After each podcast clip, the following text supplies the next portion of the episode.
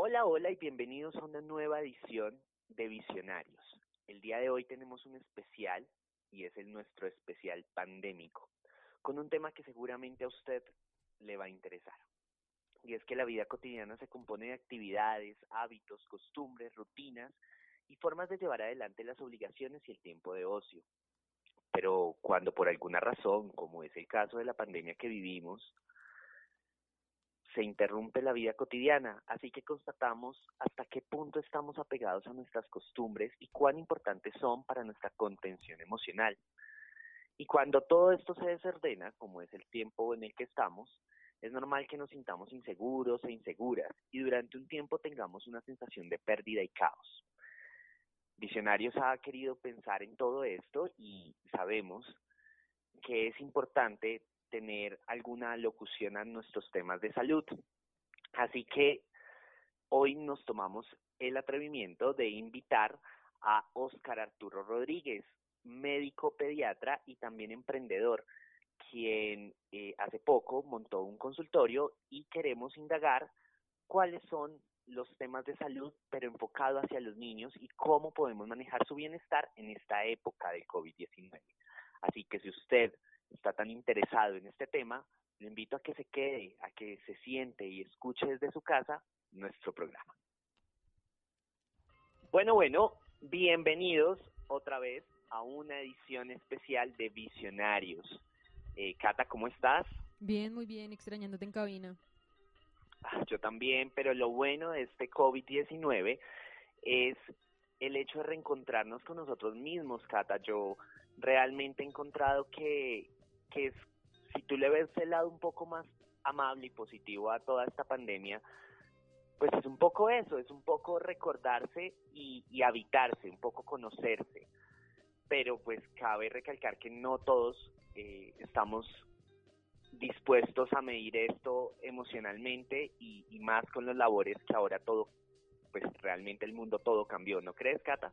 Sí, total. Y pues nada, es una parálisis mundial donde claramente empiezan a surgir nuevos tipos de emprendimiento, empiezan a surgir como diferentes tipos de negocio. La gente empieza a activar ese chip creativo para saber qué hago para salir de este momento, porque pues siempre un mes paralizado el comercio, en el caso de Bogotá, es terrible. Eh, o en el caso en general de Colombia, es, es algo muy complicado. Pues visionarios. Eh, como podrán escuchar, en este especial pandémico, evidentemente vamos a seguir lanzando programas, pero cada uno desde nuestra casa, porque apoyamos Quédate en casa. Y pues para no dar más preámbulos, eh, quiero presentarte a nuestro invitado en la edición de hoy, Cata, y es un invitado que a mí me emociona bastante porque nos va a hablar del tema de salud en este tiempo de pandemia que es tan importante. Es un médico pediatra llamado Oscar Arturo Rodríguez Timaná. Eh, Oscar, ¿cómo estás? Bienvenido a Visionarios. Hola, muy buenas tardes. Eh, gracias Catalina, gracias Mario por la invitación y por permitirme participar en tu programa. No, Oscar, a ti por estar aquí en esta edición especial. Pues los niños y niñas y adolescentes, eh, Cata, también extrañarán sus rutinas, y es por eso que pueden llegar a sentirse enojados, irritables y a la vez podrán disfrutar de la suspensión de alguna de las actividades que les resultan más tediosas, como ocurre con frecuencia en tiempo de vacaciones. Pero hay muchas preguntas que giran alrededor de este tema, Cata, y es, en esta época de, de cuarentena que los niños y los colegios no pausaron sus actividades, sino lo que hacen es volverlas virtuales, ¿Cómo podemos manejar los papás en casa este tiempo con nuestros tiempos? Es decir, también se, se adecuó el teletrabajo. ¿Cómo podemos suplir esa necesidad del niño de estar en colegio y que ahora está en la casa, Oscar? Bueno, lo primero que debemos tener en cuenta es que realmente el confinamiento en este momento al que estamos afrontados debido al coronavirus ha sido una situación completamente excepcional situaciones a las cuales como padres, como familias, como cada uno de los participantes de la sociedad no estábamos preparados y que sin duda ha generado una alteración en toda la dinámica y la rutina de cada uno de los miembros de la familia o de cada individuo. Es por esto que en ocasiones puede llevarnos a generar alteraciones en nuestros patrones de conducta, emocionales, estado de ánimo. Entonces es algo que hay que tener en cuenta que si bien no estábamos preparados, podemos ir modificando poco a poco.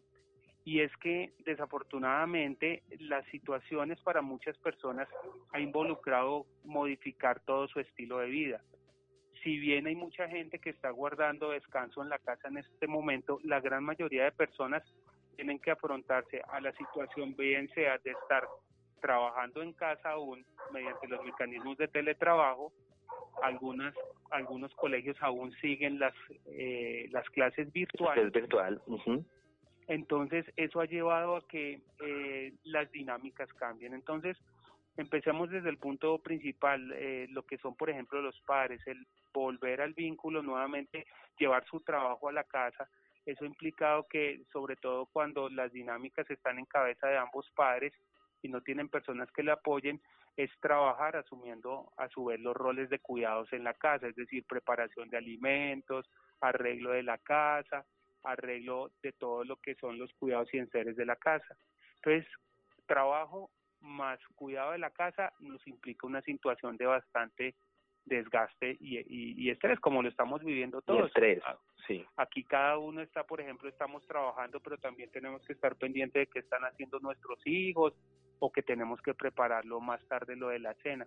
Entonces, es irnos adaptando.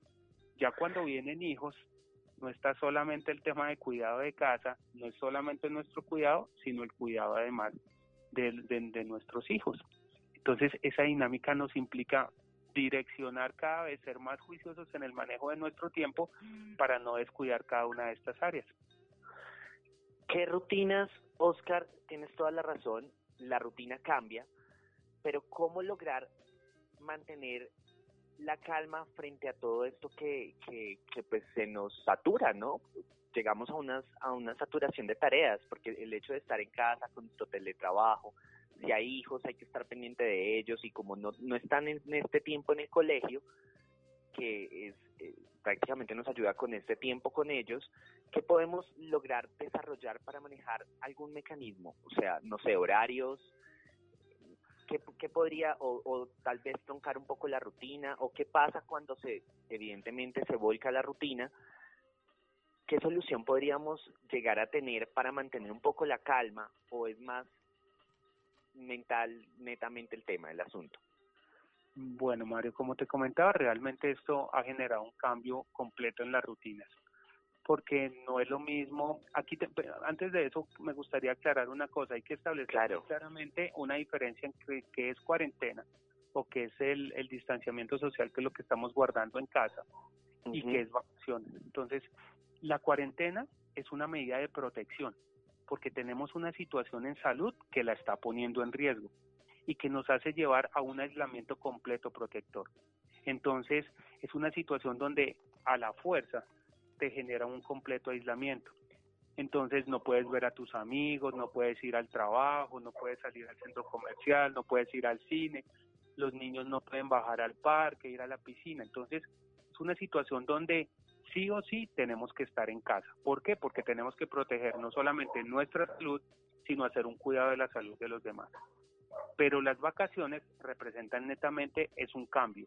Es un cambio, es un momento de descanso de las actividades habituales y ahí es todo lo contrario, podemos viajar, podemos bajar seguido al parque, realizar nuestras actividades al aire libre y como deseemos hacerlas.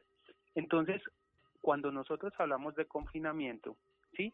Nosotros tenemos que buscar algunas estrategias o algunas herramientas que nos permitan en cierta medida llevar la vida como si estuviéramos afuera. O sea, esto no es un tiempo de vacaciones como algunas personas lo han querido ver. Eso es muy importante. Eso es muy importante recalcarlo.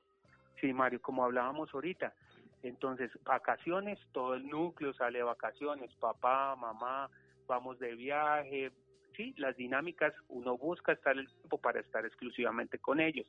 O así no salgamos de viaje, nuestros hijos están en la casa, pero nosotros estamos trabajando, estamos cada uno en su dinámica. Pero cuando estamos confinados es hacer todas esas actividades que hacíamos afuera, ejercerlas desde el hogar. Entonces, ¿qué tenemos que hacer, Mario? Las rutinas son muy claras, Mario y Catalina. tenemos que ser muy claros, tenemos que organizar el tiempo, tenemos que establecer y mantener rutinas habituales. Si bien el término es rutina, no quiere decir que sea malo, que nos vaya a aburrir, sino es la serie de, acciones, ¿sí? O situaciones que hacemos a diario que permite que día a día nuestros, nuestra vida funcione adecuadamente, ¿de acuerdo? Y depende de cada uno cómo hacemos más entretenidos. Entonces, por ejemplo, para ponerte dos ejemplos, ¿qué rutinas no deben cambiar? La rutina del sueño. Pues esta época no es como en vacaciones que nos acostamos muy tarde y nos levantamos a mediodía porque los chicos tienen actividades en el colegio, clases virtuales, papá se tiene que levantar hacer teletrabajo, ¿sí? Tienen que hacer los aseos de la casa o los arreglos de la casa. Entonces, eso nos implica que la dinámica se mantenga. Otra dinámica que se tiene que respetar mucho y, es, y, y, y recalco mucho eso es los buenos hábitos de alimentación. Entonces, habitualmente cuando estamos en vacaciones nos desorganizamos mucho, comemos mucho de lo que queremos, dulces, mecato. Tenemos que mantener esos patrones porque si no vamos a tener impacto en nuestra salud por el sedentarismo y el estar guardados. Estas estrategias de juego en casa, estrategias de estudio en casa.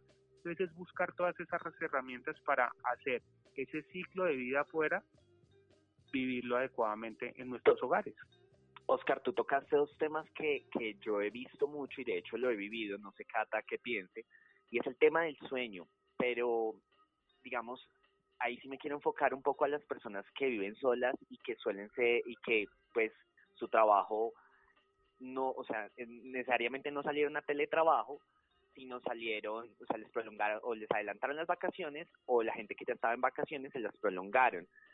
Esta gente podría tomar este tiempo como vacaciones, o sea, es, es, o sea, independientemente de que ya les hayan puesto las vacaciones y se las hayan adelantado por esta época de pandemia, y la gente que el trabajo pues eh, realmente es práctico y no se puede en teletrabajo, sin embargo, están teniendo diferentes por la ansiedad, recurren mucho a comer y lo que tú dices, a comer a deshoras, a dormir a deshoras.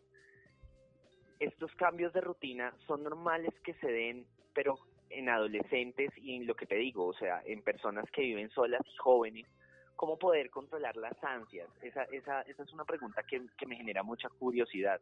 ¿Cómo mantener las ansias en esta época en donde, en donde realmente el futuro queda muy a la deriva?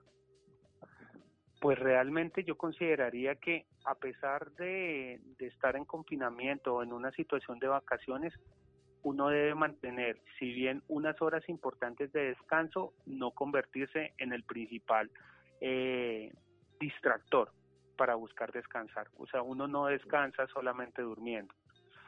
Y más en el confinamiento, porque cuando estamos de vacaciones nosotros podemos cambiar de ambiente, podemos salir, podemos movernos pero cuando uno está en el confinamiento, netamente no cambias, no hay exposición completa al día, uno pierde la, la dimensión de, del día, inclusive de la semana, uno pierde las dimensiones de tiempo.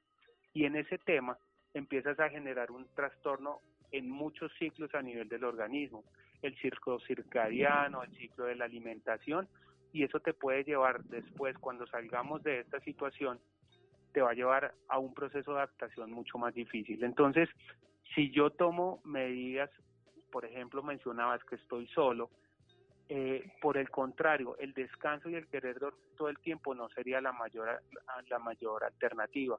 Mire que, miren que gracias a Dios en este momento tenemos la oportunidad de la tecnología con la cual podemos interactuar ¿sí? para minimizar ese efecto de aislamiento el comunicarnos con nuestros familiares, hacer llamadas múltiples, o sea, con muchas, con varias personas, mantener el grupo de amigos. Que se pueda abrir, que se pueda abrir la dimensión de la unión familiar, que eso también es un punto positivo, ¿no? No muchas familias contaban con tiempo eh, para compartir con su vínculo. Y es importante recalcar que esta época de coronavirus hace que las familias se conozcan un poco más, que compartan más con sus hijos, que tal vez todos los requerimientos que antes nos quejábamos por el trabajo podamos lograrlos hacer a cabalidad en este tiempo, ¿verdad?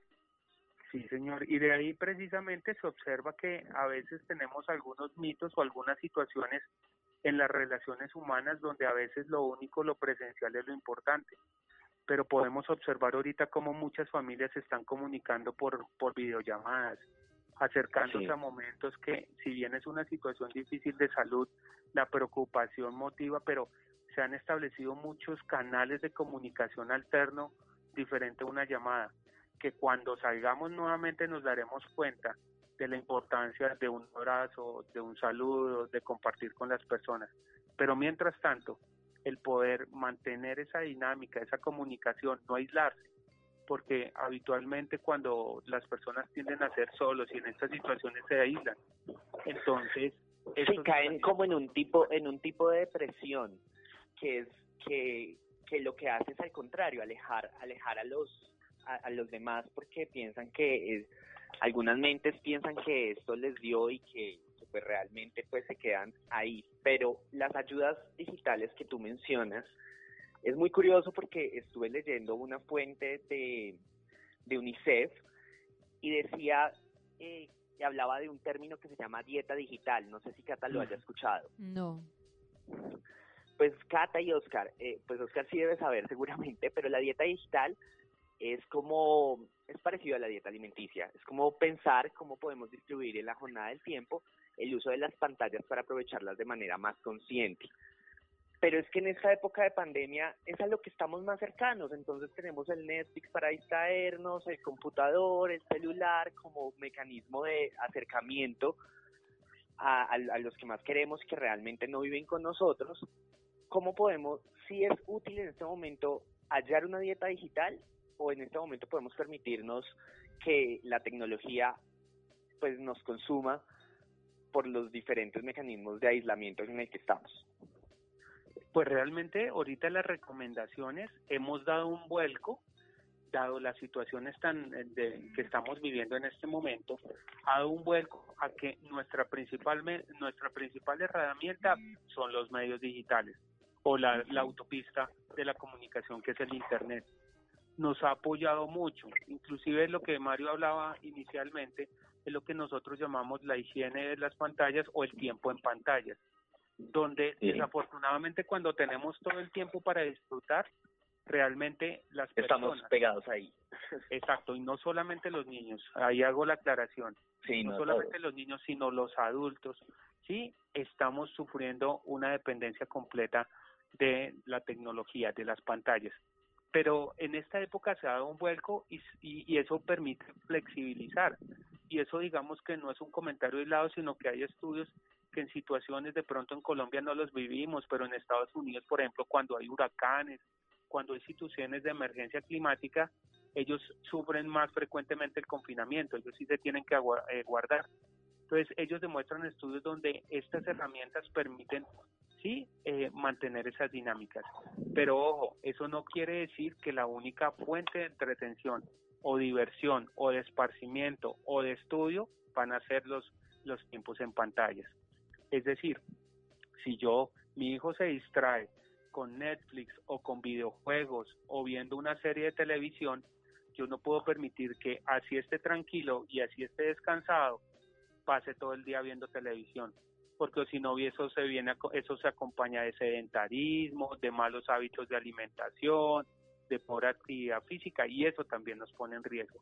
Entonces es hacer como si bien no podemos ser tan cerrados como antes que por ejemplo decíamos cero tiempo en pantallas, dos horas en pantallas, pues si nuestro hijo entra a una clase virtual, pues ese tiempo de pantalla se tiene que modificar, se tiene que aumentar y puede pasar de cuatro a seis horas en el día pero si él quiere pasar un tiempo de entretención más tarde, pueda que no pase toda la tarde viendo la película de Netflix o la serie de Netflix, sino que busque otras otras estrategias que vamos a ver más adelante como dibujar, pintar, juego lúdico con los padres, sí, y eso va dependiendo de la edad, porque pues para nosotros, digamos a veces con los adolescentes es otra dinámica, que los pequeños es otra dinámica.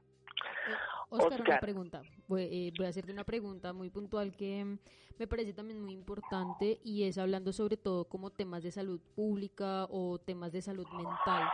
y es que tú crees que de pronto en este tiempo de confinamiento puedan llegar a, a subir los índices de suicidio, los índices de depresión, los índices, los índices de ansiedad, porque pues eh, hay algo que me ronda mucho en la cabeza y es sobre todo, por ejemplo, las personas que sufren de alguna adicción a alguna droga. Y es en estos momentos, pues obviamente todo el flujo se baja, todo el, todo el mundo está guardado, obviamente usted ya no tiene dónde conseguir, no puede salir a conseguir de manera más libre, entonces de pronto eso puede llegar a afectar estos índices. ¿Cree que, ¿Crees que de pronto cuando salgamos ya de este confinamiento, eh, los índices se van a disparar en los hospitales por esta razón?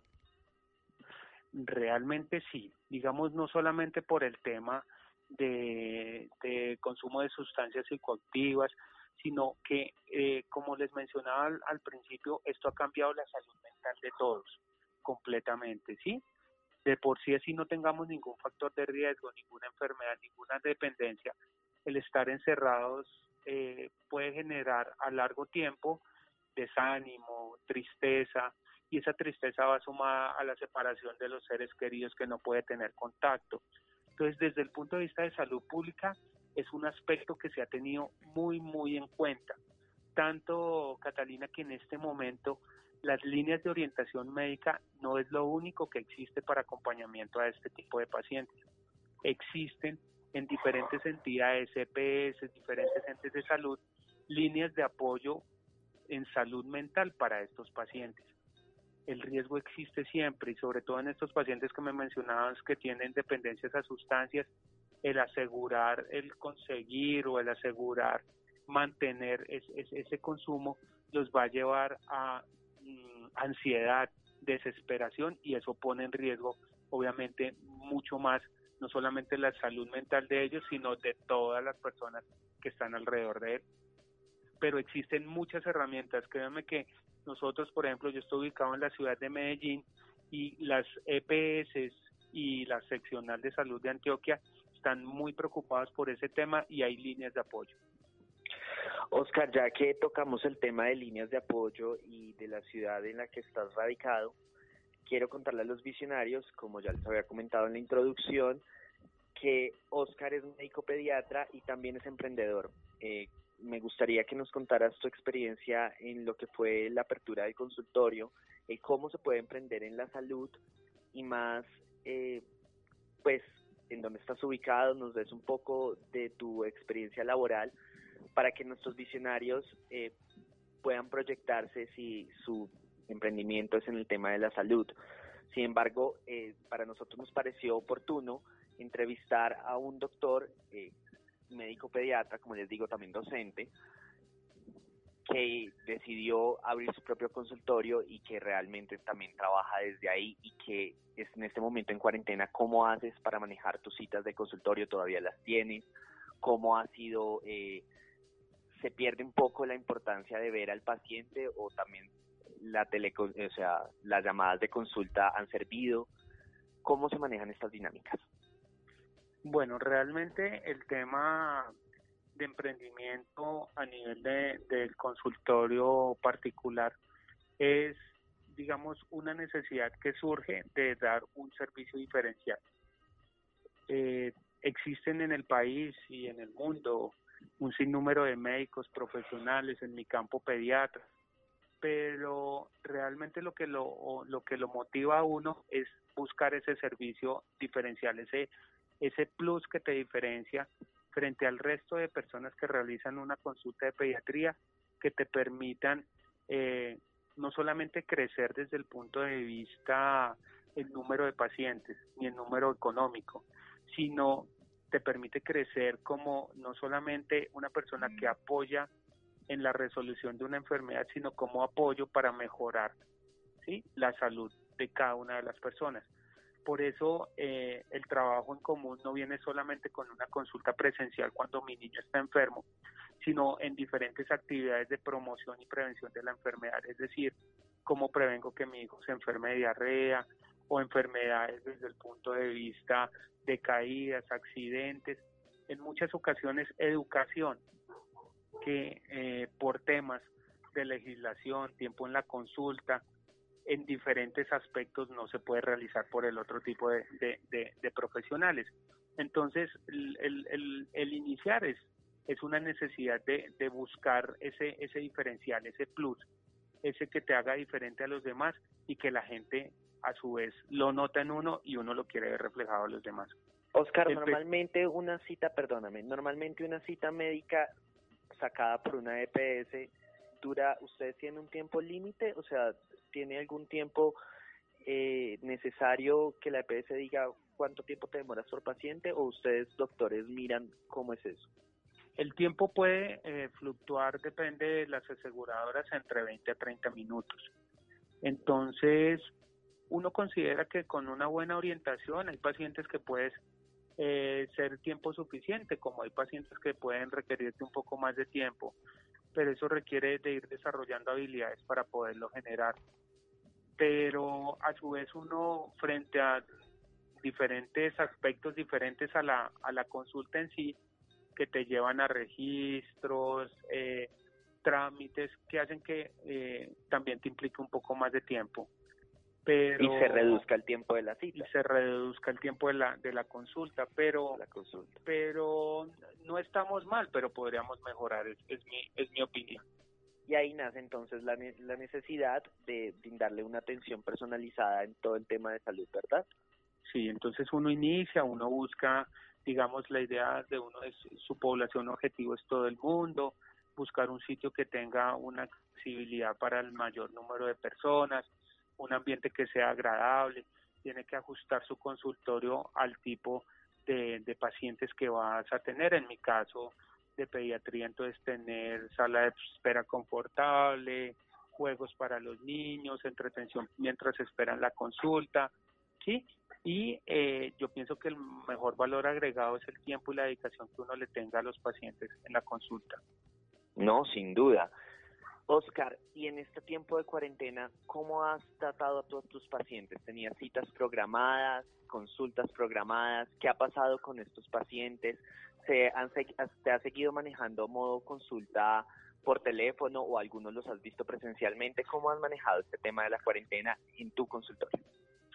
En el momento, por recomendación por, por el aislamiento, se recomienda no realizar ninguna, ningún tipo de consulta presencial, salvo sean pacientes que lo ameritan dada su condición de riesgo. Es decir, por ejemplo, un niño que esté enfermo, uno agenda citas para poderlos ver en su consultorio.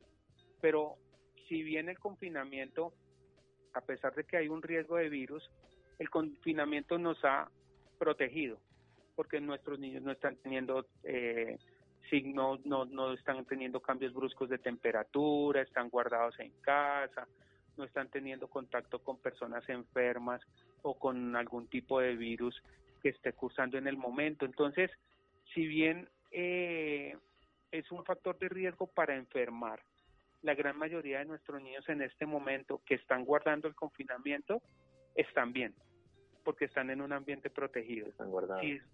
Si es necesario, podemos hacer una cita presencial.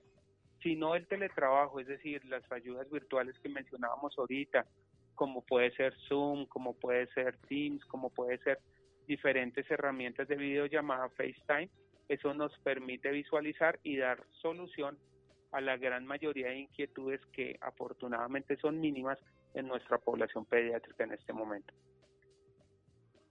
Ok, Oscar. Cata y Oscar, ustedes seguramente Oscar sí debe saber, pero Cata, ¿tú sabías que el 2 de abril fue el Día Mundial, Cladina, de qué? ¿De qué? Era el Día Mundial de la toma de conciencia sobre el autismo. Sí. Y como el 2 de abril fue durante esta semana, a mí me gustaría preguntarte, Oscar, ¿cómo afecta a los niños con autismo el encierro de la cuarentena? Bueno, realmente el confinamiento para ellos depende de cómo sean sus dinámicas en la familia.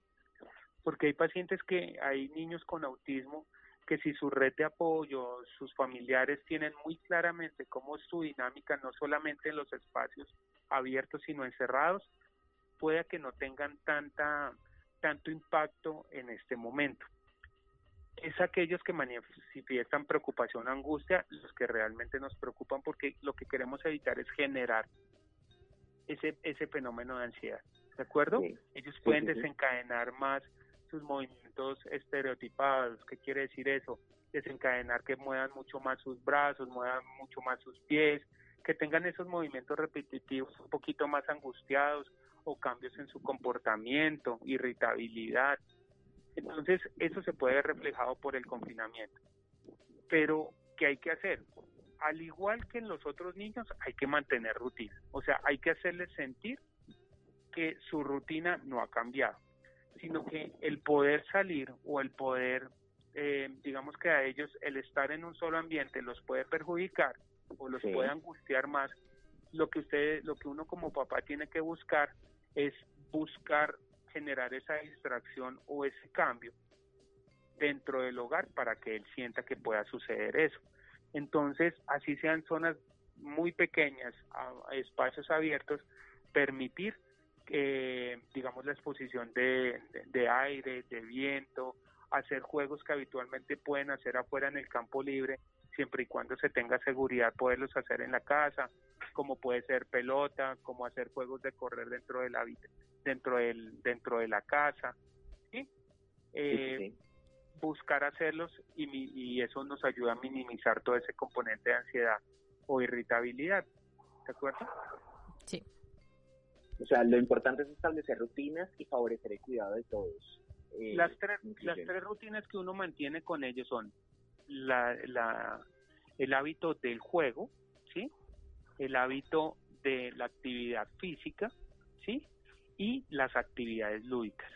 Entonces, te, te pongo propuestas. En los niños pequeños, digamos de 0 a 2 años, puedes jugar, mira, tirarse al piso, hacer giros, lanzar la pelota, escuchar música, bailar con ellos, ¿sí? Eh, ayudar en, en, en, actividades de casa, ¿sí? En los más grandes, por ejemplo, disfrazarse, pintar, dibujar, juegos de mesa que les llamen la atención. Es buscar, digamos, todas esas actividades dentro del hogar que le permita generar esa distracción y que él no sienta que se queda en la casa simplemente en un encierro sin tener nada que hacer. Hay, hay dos páginas, Mario y Catalina, que se pueden apoyar. Si quieres, podemos poner los links en la página para que se puedan, puedan apoyar. Y hay una que me parece que es muy importante para los niños y es entender qué es el coronavirus. Porque muchos niños en muchas ocasiones les preguntas qué es, que, o sea, se, están encerrados, pero ¿por qué? Pero cuando uno les explica es, es interesante ver cómo ellos mismos generan entienden se generan su protección. Claro claro porque entienden se le da se le da la apertura al conocimiento. Creo yo que tener a los niños con mentiras y con juegos creo que eso ya es de otra época exacto. Entonces cuando yo a mi hijo le doy la justificación de que no salimos porque yo no puedo salir y me puedo morir pues netamente no es una dinámica positiva, sino que simplemente hay unas páginas inclusive que se llama Hola, soy un virus y me llamo coronavirus que pueden buscar la imagen, la página y les explica cómo los niños les enseñan que es que pueden ser no solamente el coronavirus, porque realmente eh, Oscar, tómate el tiempo para enseñar a los visionarios que nos están escuchando qué es el coronavirus y por si tienen algunos niños y qué recomendaciones es. Sé que estamos muy expuestos a toda esta información, pero no está de más volverla a repetir. Cuéntanos, Oscar.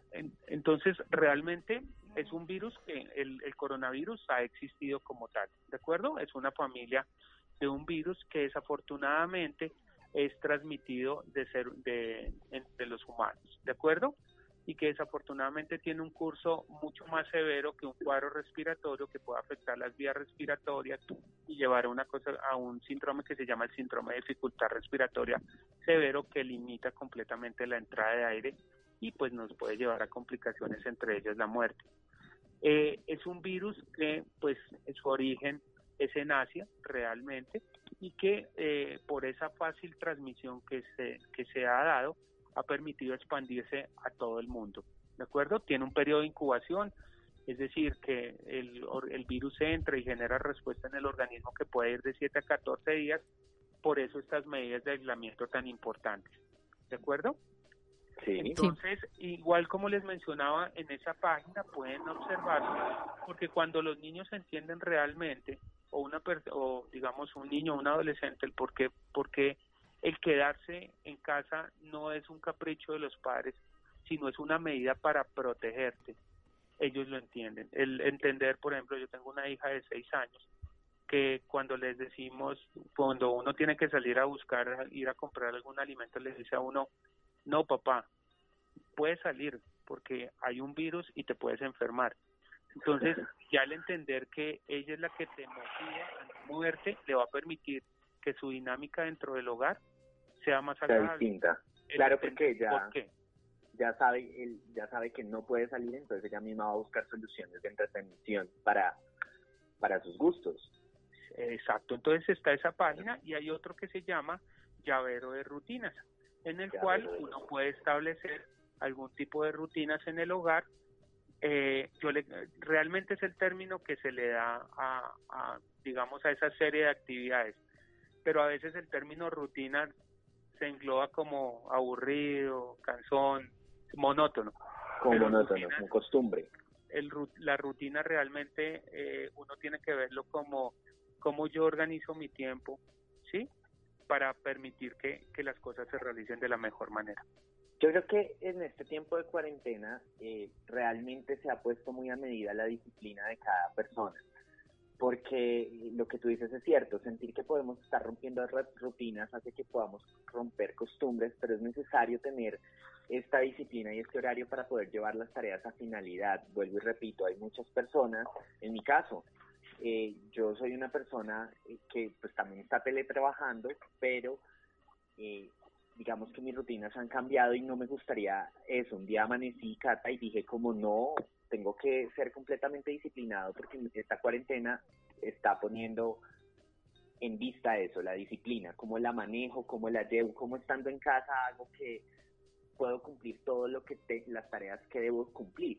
Y, Mario, hay un aspecto, hay una situación y es que uno al principio, los primeros días lo ve como algo chévere, relativamente chévere, como algo divertido, como que hoy estuvimos guardados, hoy me puedo levantar tarde, hoy me levanto, hoy no hago. Pero realmente lo que vamos observando es que a medida que va pasando el tiempo, se nos hace más difícil disfrutar de eso que al principio veíamos como divertido. O sea, ya acostarnos y quedarnos durmiendo toda la noche no nos toda la no, todo el día no, nos divierte tanto.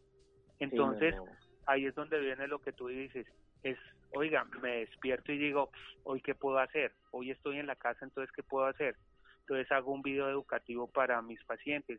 Mm, voy a poner si necesita alguien una llamada. Entonces uno como que el mismo organismo te lleva a activarte a decirte tú puedes hacer más que quedarte quieto, que esperar a que esto pase.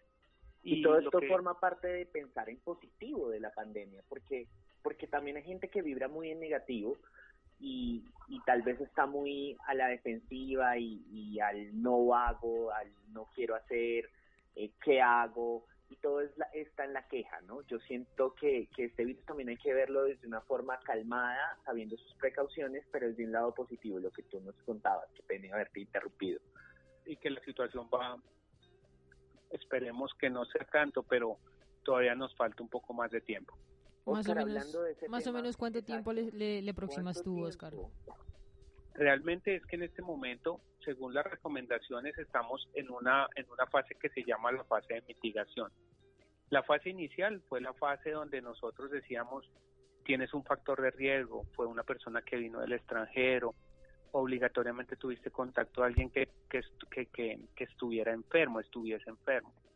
Pero cuando estamos en la fase de mitigación es que se supera un porcentaje, es que es el 10%, donde ya las personas aparecen y no tienen ningún nexo. Es decir, no estuve en contacto con personas enfermas, yo no he estado en contacto con personas que viajaron a Europa o Asia.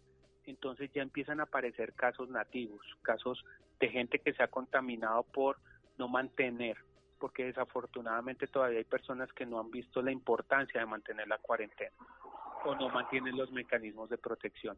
Entonces, estamos en una fase donde todavía, todavía nos falta ver la máxima exposición de la enfermedad. Es decir, situaciones que eh, rogamos a Dios y esperamos que si somos juiciosos no tengamos que vivir situaciones como las que estamos viviendo en Italia o en España.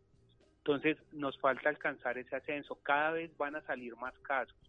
Y como decía ahorita Mario y Catalina, no hay que angustiarse demasiado cuando escuchamos hay más casos, hay más casos, porque casos van a aparecer. Lo importante es que con esos casos que están apareciendo, si estamos guardados, cada, de cada uno de nosotros puede ser cinco posibles casos y cada de esos cinco pueden ser cinco más y eso se va aumentando a nivel exponencial.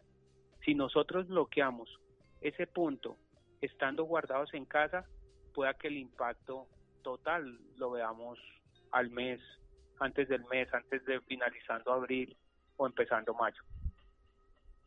O sea que lo que nos espera es tiempo y no hay que alarmarnos, hay que es lo normal. Si tú te das cuenta, en España y en Italia llevan aproximadamente más de un mes en promedio y date cuenta que España acaba de Italia alcanza España e Italia alcanza a, acabaron de alargar el tiempo de confinamiento porque si te das cuenta ellos empiezan con unos valores bajos pero después empiezan a dispararse. Pero me atrevería eso sí es una opinión personal es porque las medidas de, de aislamiento y las medidas de confinamiento se tomaron demasiado tarde. Mientras nosotros las tomamos muy muy temprano sí en eso hay que, uno tiene que ser consciente y tiene que felicitar a los entes de gobierno, a las personas que han trabajado muy fuertemente, no solamente el presidente, los ministros, los alcaldes, los gobernadores, las herramientas muy importantes que tenemos los médicos, los comunicadores, eso ha sido una herramienta que ha llevado a que tomemos decisiones muy, muy tempranos y eso esperemos que juegue a nuestro favor si mantenemos el aislamiento. Oscar, una pregunta que, a mí me invade y es el hecho de, cuestionarnos la salud de nuestros héroes en este momento. La verdad, eh, hay mucha gente de, la parte de aseo, de, de salubridad, los doctores, la parte de salud, que está poniendo cada día un granito más para poder solventar toda esta crisis de salud que estamos viviendo.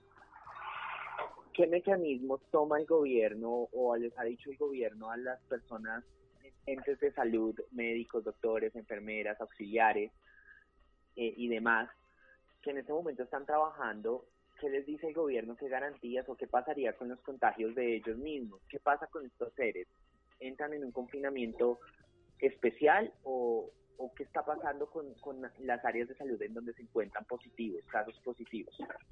Bueno, en el caso de, tener uno de nuestros colegas con, caso, con casos positivos, el protocolo es igual que cualquier persona, ¿de acuerdo? Es más, la eh, el Estado eh, nos, nos, nos dio una gran ventaja que fue considerar el COVID como una enfermedad laboral. O sea, eso nos da ciertos beneficios al considerarlo no como una enfermedad general, sino como una enfermedad de trabajo y eso nos lo da los médicos, nos lo da todo el personal de salud y de todas aquellas personas que están involucradas en la atención eh, de nuestros pacientes.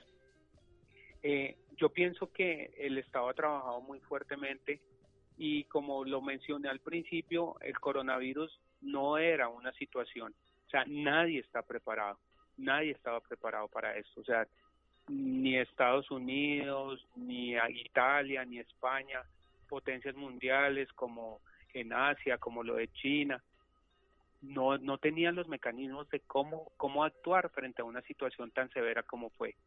Pero Colombia ha, buscado diferentes herramientas para prepararse. Entonces, si bien a veces escuchamos que faltan insumos, que escasean muchos insumos, la industria no solamente médica, sino ustedes han observado que industria automotriz está trabajando haciendo ventiladores mecánicos, la policía está ayudando a hacer tapabocas, sí, eh, industrias, por ejemplo, como la de licores está haciendo alcohol, sí, eh, alcohol antiséptico. Entonces, eh, es ver cómo toda la sociedad se ha articulado para buscar ese beneficio. Y a veces lo que da pesar es ver cómo ciertos sectores aprovechan con fines diferentes a un beneficio social el ver las falencias o las dificultades que estamos teniendo en este momento que como país podemos tener, que como país estamos buscando minimizar y erradicar y por eso vuelvo y, y, me quito me quito el sombrero frente a personas que han buscado darle el mejor manejo a toda esta situación. Bueno, Oscar, y para ir finalizando y cerrando nuestro tema y en el especial pandémico de visionarios, vamos a hablar, quiero que nos aclares, de unos mitos que giran alrededor del COVID-19. Algunos son muy graciosos, pero pues no sé si Cata has escuchado alguno de estos mitos. ¿Listo? ¿Te parece? A ver. El primero es un mito, quiero saber si es verdad o falso, que el calor mata el COVID-19.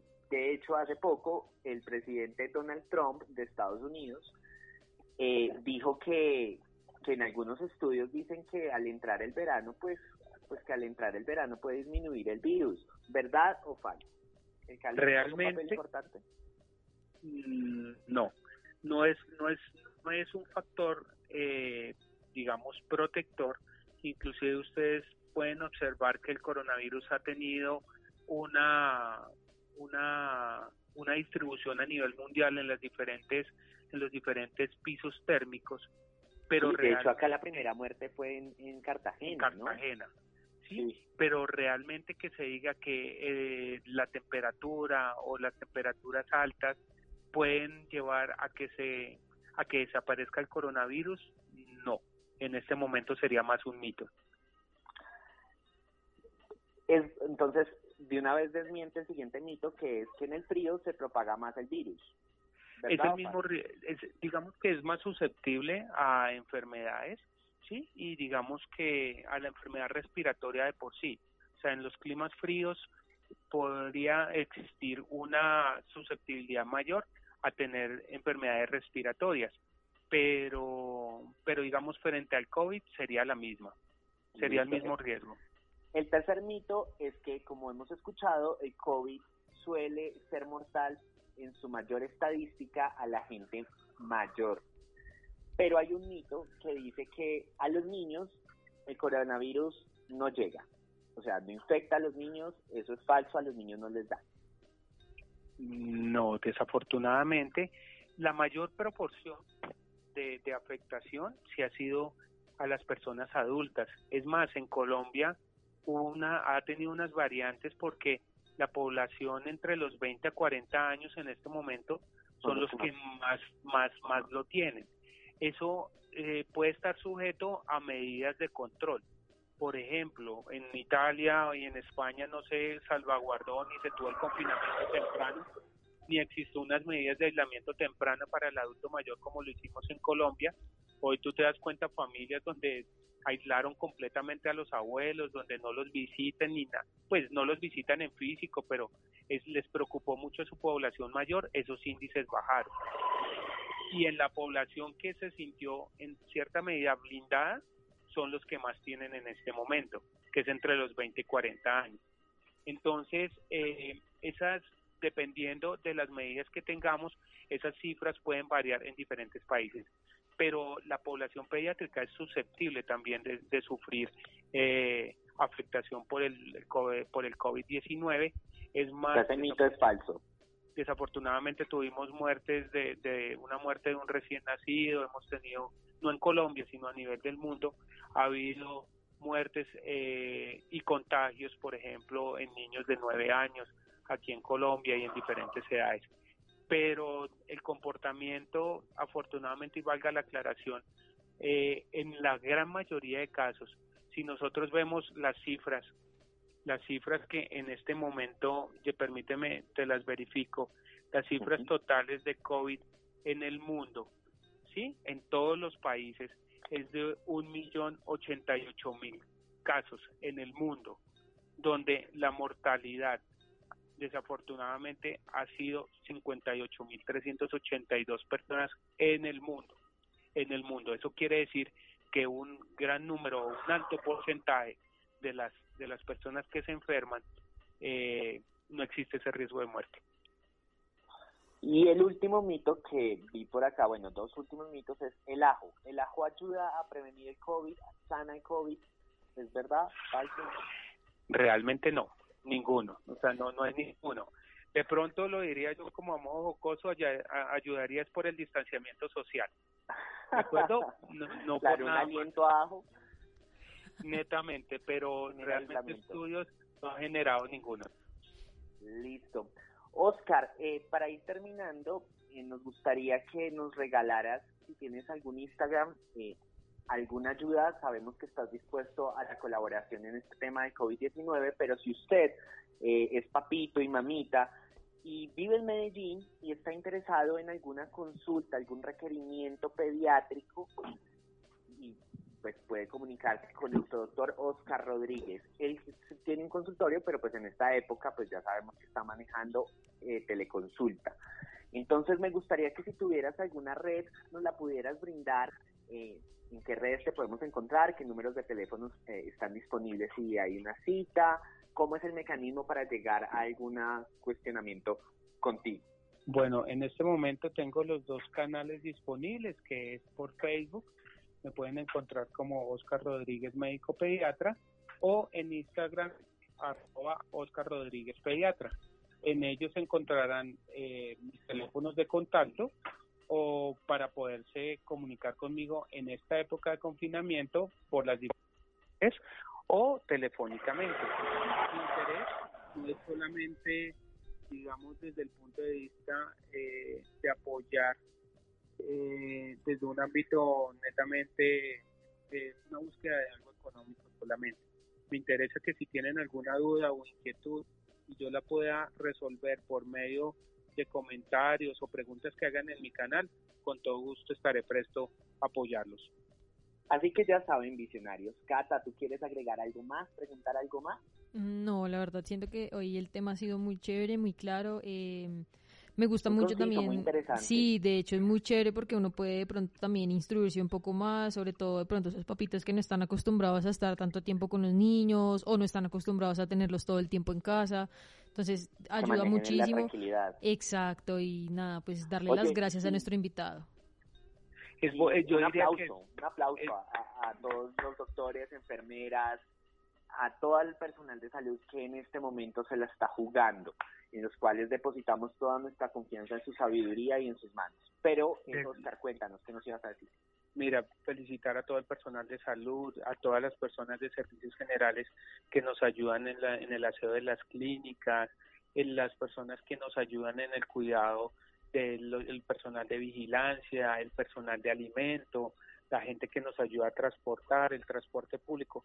Por eso digo que lo bonito, desafortunadamente, frente a una situación tan difícil como lo que estamos viviendo, es que en el mundo tiene que haber un, restablecimiento del orden social, donde existan eh, un reconocimiento, y en ocasiones el reconocimiento no solamente es económico, pero en muchas ocasiones uno ve cómo se trata a veces mal al señor de la puerta, al señor de los domicilios, que hoy les trae, hoy es la única persona que les puede ayudar a salir a traer una necesidad que, que puedan tener ustedes, el señor que les está cuidando su puerta para que no les roben sus objetos personales.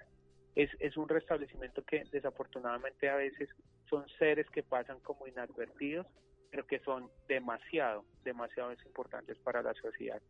Y el último aporte que me parece muy importante para el tiempo con los niños en casa es vuelvan a ser niños.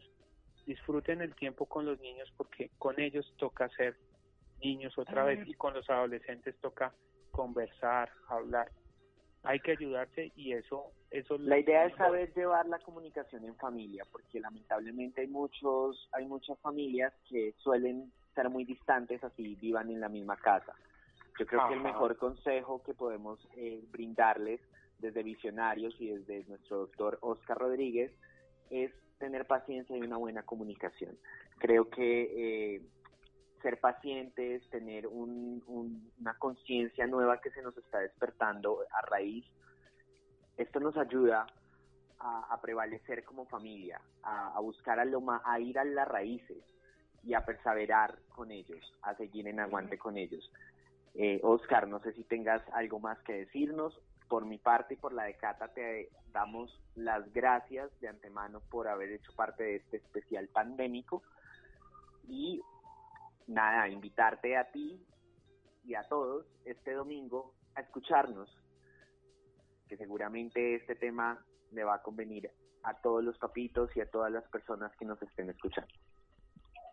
Catalina y Mario, muchísimas gracias por este tiempo eh, muy nutritivo y espero que sea de mucha ayuda para todos. Claro que sí, muchas gracias Oscar por todo. Listo, eh, visionarios, eh, esto fue todo en este especial pandémico, eh, dándole una vez más las gracias a nuestro invitado Oscar Rodríguez, que lo pueden estar eh, buscando en sus redes sociales Facebook, Facebook e Instagram. En nuestro Instagram, arroba visionarios podcast, eh, vamos a estar subiendo las promociones y las redes por si ustedes quieren preguntar algo. Ya saben que Oscar abrió sus canales en esta época para cualquier duda e inquietud. Cata, no sé qué más quieras agregar. No, nada, agradecer a todo el mundo, esperamos que todos estén tranquilos en su casa, que podamos aportar también eh, lo que están buscando, de pronto esa tranquilidad, de pronto darles alguna asesoría que les pueda también ayudar a entender un poco más cómo hacer llevadera esta cuarentena. Pues no siendo más, Cata, eh, nos estaremos escuchando no solamente los martes con nuestras ediciones de emprendimiento, sino los domingos en nuestros especiales pandémicos.